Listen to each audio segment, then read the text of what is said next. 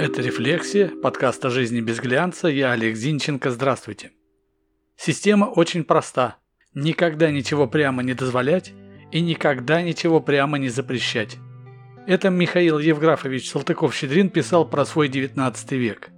Более 170 лет этим строкам, а кажется, что это сегодня написал, правда?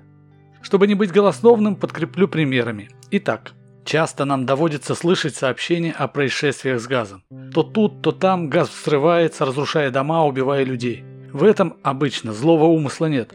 Оборудование стареет, люди забывчивые, нет газоанализаторов. Скоро, правда, газоанализаторы появятся в обязательном порядке, но мы про сейчас. Итак, взрывы газа случаются, но как их называют официальные источники? Хлопки. Вспомнили? Именно так. Хлопок газа. Те, кто насаждает использование слова «хлопок», далеки от понимания того, что это такое. Они ссылаются на то, что так правильно. Вот и весь аргумент. Если газ, то хлопок типа. Где-то в глубине несуществующего с 2008 года акционерного общества «Единые энергетические системы» РАО ЕС был документ, описывающий, что хлопок – это стремительное воспламенение горючей смеси, которое могло, но не привело к разрушению конструкции. Но это РАО ЕС. Оно первым ввело лукавство в стандарт общения. Наверное, хлопок в тот момент был спасением от выматывающих проверок контролеров, которые, появись в сводках слова «взрыв», налетели бы как мухи на навозную кучу. А так хлопок и хлопок. Но сейчас почему взрыв газа стал хлопком? Да просто потому, что нас должен окружать розовый мир. Чем точнее мы воспринимаем реальность, тем больше желаем найти ответы на возникающие вопросы. Взрыв? Почему? Кто виноват? Кого накажут? А нам грозит? А так, по мнению манипуляторов, смотрим и наслаждаемся. Как говорил великий и ужасный Гудвин, вещи не всегда такие, какими кажутся. Мне вот, например, кажется, что я всегда прав. Конец цитаты.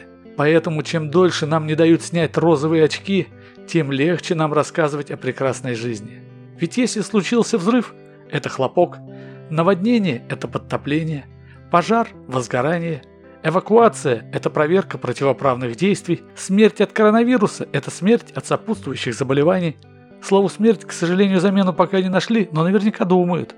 Русский язык потому и великий, что он способен переварить любую казенщину чужеродную. И на всякие непонятные витиеватости рождает вполне конкретные определения – Поэтому слово ЗК стало символом любого заключенного в СССР, а изначально это была аббревиатура от социально-воспитательного «заключенный канала армеец», то есть оступившийся гражданин, отправленный на перековку трудом на строительство Беломоро-Балтийского канала. Вот вам и ЗК. Тех, кто в советское время подходил к иностранцам и интересовался, есть ли что на продажу, произнося заученное «for sale», стали называть форцовщиками. Ударников труда стахановцев именовали стакановцы, ведь каждое достижение принято было обмывать за торжественным столом. Выражение «компостировать мозги» родилось от устройства компостер. Это специальный дырокол, который устанавливали в общественном транспорте. В щель засовывали билет, ударяли по ручке, и на билете появлялась особая конфигурация дырок, знак того, что ты воспользовался правом на проезд. Устройство было шумным. Так вот, в час пик дорога до работы сопровождалась постоянным стуком компостера, что многим действовало на нервы. Или слово «товарищ». За время советской власти она так часто использовалась, что в итоге обесценилась, утратив вложенный в него смысл – человек, разделяющий твои убеждения. Как следствие, хорошее слово практически вышло из оборота. Еще живы хрущевки, пусть и малогабаритные, но индивидуальные квартиры, позволившие миллионам людей навсегда покинуть коммунальные квартиры. А ведь официально-то они, конечно, назывались иначе. Сейчас уже и не вспомнить как.